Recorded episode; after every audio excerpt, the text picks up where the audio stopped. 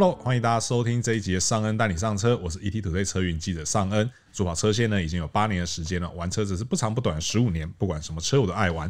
节目的一开始呢，先为各位介绍今天的特别来宾哦。这一位呢是有超过十六年资历的资深汽车媒体人，2GameSome 有车赏媒体执行长，汽车谈话节目的固定来宾，业余中小叶。Hello，大家好，我是小叶，尚恩好，来上车喽。嘿。那这一次呢，找小叶要来上什么车呢？嗯哼，其实说说看，对，其实也一样是最近这个新车市场里面的，算是呃比较多变化的这一块哦，新奇趋势。对，也就是这个黑头车哦。哦，就是我的身份的关系。哎，对，因为你是老板，所以找你来讲这个 车非常合适。我感觉很像司机。没有，因为你是老板嘛，你是执行长，对不对？OK，对我只是小小记者而已。对你来讲这个东西，我觉得比较符合这个身份地位。发生去发车。那我们今天所讲的这个所谓的黑头车呢，就是这个所谓的进口旗舰房车、豪华旗舰房车。大老板的座驾。对，大老板们是会会喜欢坐的这些座驾哈。那那会提到这个，是因为最近这个呃宾士的部分，他们推出了这个新的这个 S Class 哦，没错。那其实，在今年稍早之前呢，这个 Lexus 的 LS 也做了这个小改款的导入哦。那当然，这个社会在走大旗要有的这个 B N W 七系列哦，也是大家耳熟能详的这个车款哦。那另外呢，还有这个，其实我们常常会讲这个 E A 二 B，虽然说现在 E A 经常被忽略掉，但是在奥迪的部分呢，其实也有这个 A 八的车型哦。不过它算是一个蛮可惜的哦。对。那不过以上这一些呢，其实哦，他们近期哦都遭遭受到一个很强力的这个对手的威胁，对，被这个对手威胁到哦。几台熊啊车，对，而且是对，而且是这个日本的哦，来自日本哦。那到底是谁呢？就让我们听下去哦，后面会跟大家揭晓哈。那这个首先呢，我们先来讲一下哦，就是大老板们选车都怎么选？对，只刚买得起就好，是这样子吗？你觉得呢？你觉得你，因为你应该你认识的大老板也很多，就是真的有这些车。我认识上恩。对。那他们在选这些车的时候，他们都会有什么样的条件、什么样的考量，然后去让他们决定要选什么车？懂？我觉得对于大老板来说，他们钱应该不会是第一个。会被先决的条件，因为他们可能都不欠钱，他们可能有些买这些东西是为了公司做价嘛，也可能自己做价。那当然节税，哦不是，呃，我我是觉得称头是很重要的。就是如果说你今天是个老板，你到一个聚会，大家都是开什么等级的车的时候，你就会想要跟大家一样，甚至你不能输嘛，对不对？而且你要容易认出来，哦，这个就是可以代表我身份的。所以如果今天是一个大公司。大企业的领航者，或者是老板，或者是执行长也好，你一定会希望这台车跟你的身份是匹配。那也希望是这个品牌里面的领航者，它的顶级车款。那自古以来呢，在可能是从以前欧洲开始发明，那那个时候汽车文化开始慢慢的遍行全世界之后，他们在每个品牌的旗舰车款，通常都是这种大型的房车，大型豪华房车。所以你看哦，不管是我们说最顶级的劳斯莱斯、Bentley，或者是豪华品牌，我们刚才双恩说到 E-A2B，最顶规的车型都还，就算现在风旅车这么，呃，修旅车这么多，但到现在都还是以像这种大型旗舰房车为主啦。那这款这个都是这些品牌的当家代表，最豪华的车款。除了身份地位跟这些老板匹配以外，通常它也是代表这个品牌所有的造车精华的大成。所以你会享受到这些品牌最好的科技、最棒的性能、最舒服的配备，哈，就是说你坐上去尊荣感、舒适感，哦，都会集于一身。所以大老板选这些车，我觉得一点都不意外啦。对，而且其实我觉得这些大老板们，他们某种程度上也是这个爱惜生命的哈，所以这个安全性也是非常重要的。对，因为毕竟坐在后座这些大老板们，其实身价应该都是。我相信都是比在这一部车贵非常非常非常非常多，对对对，所以对他们来讲，这个也是可能也是考量因素之一啦。没错，对。那呃，刚刚讲到后座啊，其实我我岔出来讲一下，就是我发现现在的不要说年轻人啊，就是现在的人啊，好像对于乘车礼仪这件事情都有一点点，就是对有点忽略了。对，就是呃。大家，我因为我之前曾经有一个真实的案例，就是我载我同事，然后结果他就直接坐了右后座。他可能常坐 Uber。对，就是大家要注意的是说，就是如果今天开车的人是假设开车的人是司机啦，即便他是司机，那其实右后座都还是被给辈分最高的人坐。确实，如果今天你是跟你的同事、主管一起出去的话，那个位置要让给主管坐，或者说如果你是跟长辈的话，对，那个位置是给长辈坐。但是呢，有一个情况反过来，就是如果假设开车的人是主人，对，辈分最高的人，对对对对，或者说他，或者说也不一定是辈分最高，他可能就是主人哦，就是主人，你是客人，对对对对对。那这个时候他的旁边那个位置是。给辈分最高人坐的，整台车辈分最高的，对，还可以跟主人是对等的。对对对对对对。OK，不过这个有个题外话，就是像我，呃，比如说我自己开车的话，我的乘客除了我太太外，我都希望他们坐后座。对，这个也是也是一个新的讲法。对，为什么？因为对，因为你也是深受其害。对我也是一样。因为副驾驶如果被冻到，我回去就要被砍头了。对，没错，会被问不完。为什么这椅子有动过？为什么这出风口？为什么安全带没有放？对对对对，到底坐这里的是谁？是男的还是女的？对，所以给大家有另一半哈，如果你大家另一半呢，所以比较注意这些细节，那你本身车主我们自己也是尊重自己的生命的话，对，就尽量不要犯这些。对对对对对，或者说，其实。我觉得更快的方法是上车前先问一下开车的人，说：“哎，我要坐哪边？”啊，对，我觉得这个很重要，不要一开了门一股脑就冲进去。对对对，然后或者是说，你如果假设你真的坐了副驾的话，对，我自己的习惯呐，对，是我能不动我尽量不动。真的，我会问一下，对对对，可以动吗？不能动，我就会一路撑下来。对对对对对。那其实我觉得对我们来讲还有一个更好的方法，是是我们选副驾有记忆功能的车。啊，那要比较高的购车预算。对，我我真没有。我就是很认真在考虑这些事情的。哦，对，好啦，这个扯远了啦哈。对，那很快我们就来看一下，到底，因为其实说实在话，这个大老板们在选车，其实能选的选择真的也是不多啦。对对，其实跟相较于一般人买车比起来，因为像要集合刚刚小叶讲这些条件，就是不管是身份地位啊，或者是这个派头啊，有的没的。其实他们能选真的很有限，嗯、对。那我们就从双 B 来跟大家讲起啊。好，对。那首先在这个宾士的这个 S Class 部分哦，这个也是最近刚改款进来的这个新车哦。的那这一代呢，它的这个售价啊是从四百四十六万起哦，然后到这个七百四十一万哦。嗯、对，你刚刚哇了一下，但其实后面还有更贵的选项。对。那这一次这个新的这个 S Class 呢，它提供了这个柴油两百八十六匹、汽油三百六十七匹，然后以及四百三十五匹的三种动力选择。没错。那同时呢，它有这个短轴和长轴两种车型哦，那总共组成了这个四种选择哦。对。那因为其实刚好我也才刚试过这个新的 S Class 哦，那一定很有感。对，它其实蛮多地方让我印象深刻的。举例来说呢，除了它的造型跟它内装的改革以外呢，因为它的造型，其实我我一直有都觉得说，现在的这个现在宾士不管是 E 或者 S 啊，嗯、车头我一直都觉得没有变太多。嗯、我是觉得看车尾很明显啦，啊、车尾造型是变蛮多，可我就觉得车头是还好，但是。当然，它这个霸气的样子是没有。水箱护照那个面积，对对对，然后还有那个立标，就是站着的那一个宾士的 logo，站着宾士，哎，那个即便在车上开车都还是很有感诶，因为你就会看到一个 logo 立在那边，象征的，对对对，那种尊荣感，其实我我我这次开过之后，我真的。不难理解，决定把自己的盲标改成立标。没有，我 改什么立标？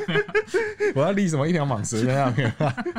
因为其实我身边一些开宾士的朋友，他们都对于立标这件事情是非常在意的。哦，对对对，他们觉得买宾士就要有立标，对，觉得买宾士就是要有立标。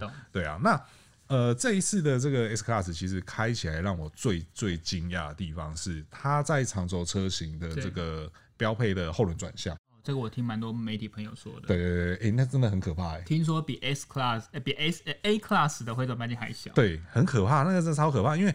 它是一部五米三、快五米四的大车嘛？啊，快五米三的大车，快停不下路边停车格的大车。对，你知道让我印象最深的地方，就是刚好就是在停车的时候，就是那个时候我要倒车入库。对，然后我们通常会习惯开这种大车的时候，我们会多抓一点，预留一点空间嘛。然后我们也会想象说，我现在方向盘打这个角度，车子应该会进到哪里？嗯哼。结果我停的时候。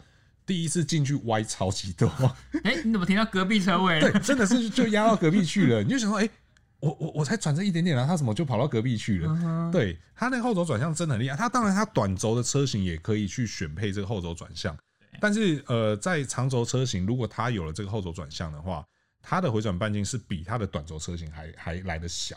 它后轴的转向的角度很大哈，它来到十度，左右各十度，对，左右各十度，对。那会不会有人在开路上一转，家远的后轴坏了？哎、欸，其实看起来真的很像，很明显，很明显，它那个转的真的很明显。因为其实过去我们也开过一些后轴转向 A 八什么当初就有，对。但是它这个是真的让人非常有感，了解。那而且原厂还跟我们讲说，它这个转向，因为它的后轴后轴转向在你你自己在开的时候，低速的时候，它是跟你的前轮是反方向。当然，对，这样才能缩短它的那个回回转半径嘛。没错。那原厂有跟我们说，它如果是在这个停车辅助模式的时候，嗯，如果你选择是路边停车，嗯，它会后轮跟前轮转同一个方向，嗯哼，然后就变成螃蟹走，懂？对，它就会用有一点像横移的方式进到那个停车格里面，哦，对，所以这真的是让人惊艳到这个科技的进步，这真的是很很真的很很很可怕的东西。对啊，车内的车内有什么？因为它现在都是整个几乎都是大荧幕的取代。那你你自己的感觉是怎样？它这一次大家应该都知道，说它原本就是两个横的荧幕在前面嘛。对。它这次把右手边横的那个改成直的。对。当然有有些特斯拉感觉。对，所 以有些人就说像特斯拉，但我不得不说是这个改变是好的。哦，因为用起来真的是旧手很多，我真的。你想想看嘛，就是你手这样往前就摸得到了，跟你原本手要这样往上，其实是差蛮多的。懂。对，所以它，然后它的，当然它整个操作逻辑也是非常的清楚，而且我觉得它这次还蛮有趣的是，它还多了一个就是 AR 扩增实境的这个导航功能。嗯。就举例来说，如果我现在到了一个交叉路口，对，然后前面要它。一般导航就是一个箭头告诉你说走左边或走右边嘛，没错。它现在是它会直接在那块荧幕上就出现了前面路口的景象，嗯哼，然后直接把那个箭头放在该去的那条路上面。哦，就是导航跟实际的几乎没有误差，对对对，越来越近，就是你再也不怕说走错交流道或者是转错路口这样子。所以开这个车还可以错的话，那代表就。但是开这个 开这个车，如果是司机的话，错了就应该不是打屁股这么简单，可能就 隔天就不用来上班了。拜拜。对，对的。所以它其实它整个科技是真的是蛮有趣的。而且我记得它的 MBUS 还可以分辨你在车上哪个位置。对，没错，就是如果说假设我是老板，我坐在后座，对，然后呃我。我直接跟他说，呃，把温度调低。对，他不会去调前面，他会直接调我这个位置的。哦，对对对，很，他可以辨识你的位置，他可以说把驾驶的温度调高了调高了三十五度。为什么要这样子？他考验驾驶的耐心。对，然后讲到他这个后座呢，他这个后座其实这次长轴车型也有这个尊荣套件。是对，那这个东西也真的是蛮有诚意的啦，嗯、就是呃。反正你要去控制副驾驶座，对，然后你要做这个仰躺的动作，嗯、然后还有这个后面的遮阳帘啊，很舒服的，就很舒服。对，那个枕头真的是很舒服。而且你有没有发现这一代我觉得很特别？是因为我上次他们发表我看过实车嘛，是它这一代，因为以前我们要分这种 S Class 的标准轴或长轴，就是看后门的长度。对，这一代真的很近，我就觉得它的标准轴跟长轴越来越像。对，那当然就是买长轴，对，还有后轮转向。对，那但是那个就比较贵了。短，因为短轴，我在想短，因为呃，大部分人会想说短轴比较适合自驾，自驾，没错，自己开。但是我们那天又发生一些蛮有趣的现象是，就是有另外一个同业，他是开短轴的柴油版，嗯、然后我是开长轴的汽油版。油版对，我们在跑，因为我们有有中间有经过一条山路，嗯，我们两个就是讨论起来，结果是反而长轴的运动性好一些。嗯，那我们不确定说是不是因为长轴的它有后轴转向，然后再加上它有四轮驱动，嗯，对，因为呃在短轴柴油它是没有那个四轮驱动的，嗯，对，我但但这一次总总总结讲起来是，就算是你要自驾，其实买长轴我觉得也是蛮 OK 的。所以代表说他们现在除了长轴后面可以带来更好的空间以外，它也因为很多科技的加持，让你开起来其实不逊于短轴，甚至更好。是没错，真的就是直，所以你的建议是直上长轴了。我会觉得直上长轴，对那个空。间表现，我觉得这个建议相当值得大大老板们参考。对对对，这个我们的小叶也可以买自驾就笑你，买短轴就笑你。哎，不过我有听说一点，我不知道这个是你那个时候开 S Class 的时候，你有体验到它的安全科技吗？嗯，你指哪一部分？就是说，呃，因为它。照理我我我听其他媒体分享是说，他们好像已经基在原厂的规范，其实可以到 Level 三了。对对，但是因为它第一批，因为台湾法规刚好在调整，对，所以它其实没有 Level 三这套系统，甚至连 Level two 都没有。对，就是你说的是车道维持的那部分嘛，主动转向那一部分嘛。因为那时候我们都在市区开啦，所以就是也没有特别去，没有特别去体，对，没有特别去体验这一部分。不过我们也跟就是冰室原厂的这些朋友聊过啦。他们的讲法是说啦，他们认为就是。买这种车的其实有很大部分，就像我们刚刚前面提到，都是大老板的座驾。嗯哼，对。那他在有司机开的情况下，其实他或许他不是会不会这么 care 有没有这个东西。对对，反正就是都是司机在开。理解。对对对。不过我觉得关键是买 S Class 一定要有一个香氛套件，不然就会发生像寄生上流，会有一种穷酸味了。我每次看那部电影，我就想到，哎，因为我不选香氛套件就没事。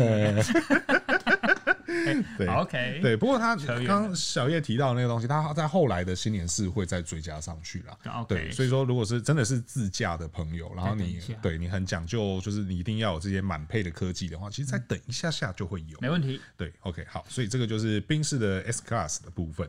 好，那再来呢？讲完了宾士，当然要讲双 B 的另外一个 B 了，那就是这个 B N W 的这个七系列哦。是的，那七系列目前在台湾的建议售价是从四百一十八万，入门便宜了一点哦，但是它的这个顶规车型呢，要来到九百六十八万。对，那它的价格跨距会这么大呢？主要是因为它的这个动力选择非常丰富哦。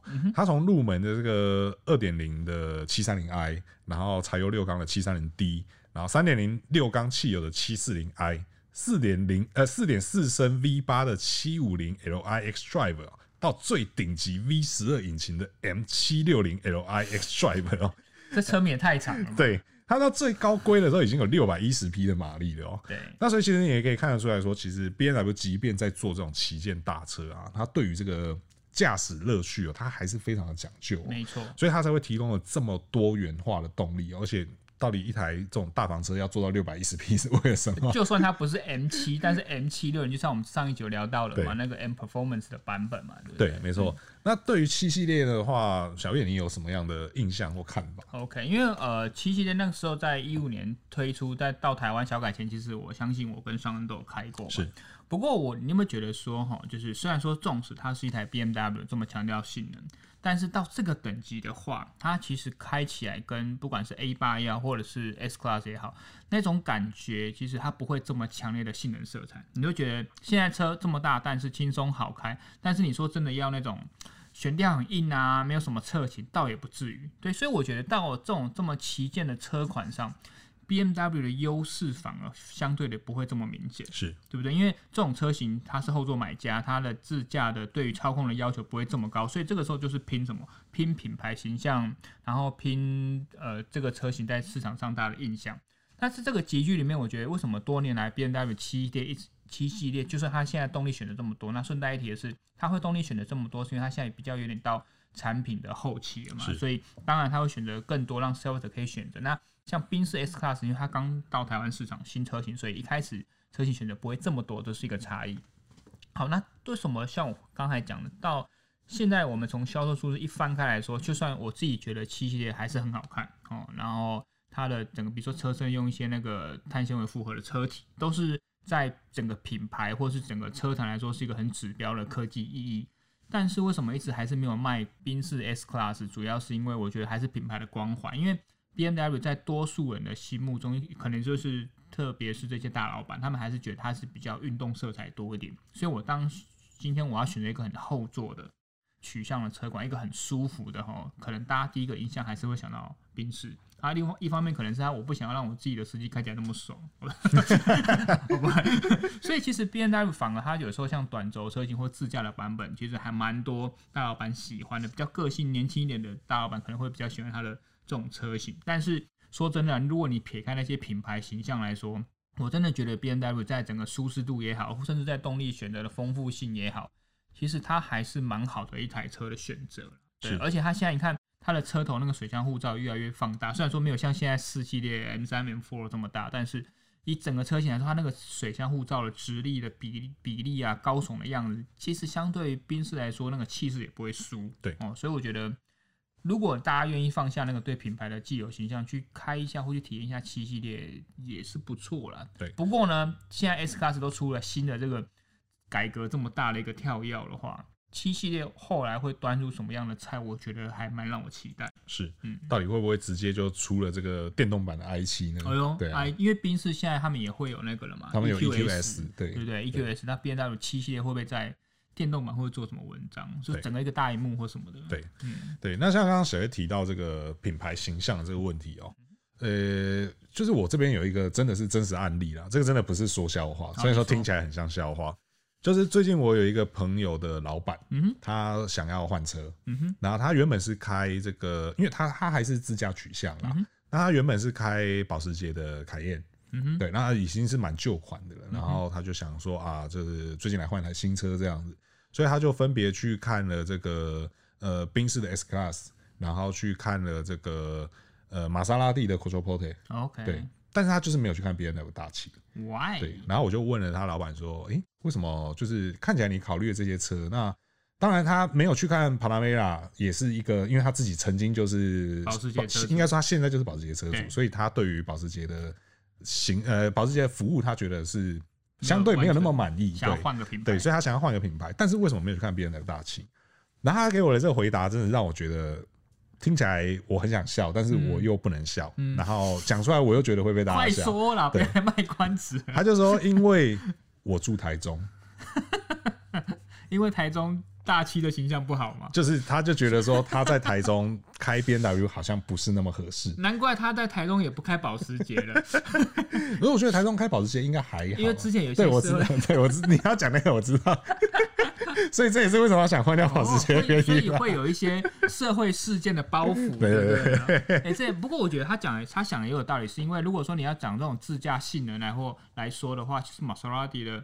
Quattroporte 也是一个很好的指标。那我既然都选了 Quattroporte，那或许七系列的顺序就不用摆那么前面。反正我要很舒服，或者是很要比较操控面，那这两个都是可以满足。对，没错。嗯、但最后他好像是选了 S Class 吧？我的我的印象中，真的哈。对对对对，所以他现在好像已经在等等轿车了，这样。哦、对，没错。好，那所以我们跟大家讲了这个到底大老板怎么选车，对，然后在这个双 B 里面，大老板又是怎么样去看这两部车？先讲了最传统的选择。对对对对对，嗯、那。接下来呢，在下一集我们就会跟大家讲这个来自日本的 Lexus 大老板又是怎么看的，然后还有这个劲敌到底又是谁？好，那如果说不想错过我们这个下一集的节目呢，还没有订阅朋友呢，请记得帮我们订阅哦。那如果可以的话，请再给我们五星好评，这会我们对我们有很大的帮助。那我们就下一集再见喽，拜拜，拜拜。